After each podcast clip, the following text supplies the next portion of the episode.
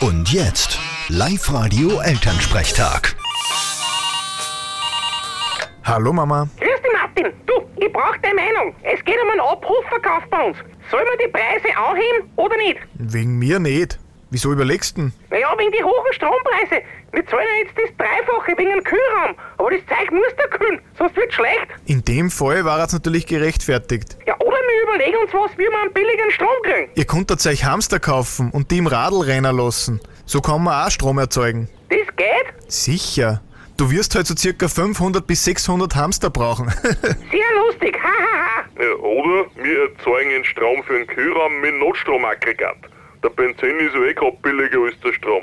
ja, genau. Das den ganzen Tag Burt im Hof. Na sicher nicht. Oder ihr verkauft nur mehr Sachen, die man nicht unbedingt kühlen muss. Zum Beispiel Erdäpfchen, Zwiebeln, Tomaten, Rotwein, Whisky, Brot. Ja, genau. Und statt dem Speck verkaufen wir gleich die Sau als eine ganze, weil die muss man auch nicht kühlen. Puh. Genau. Sollen sie die Leute das Zeug doch selber machen daheim. Quasi wie beim Ikea.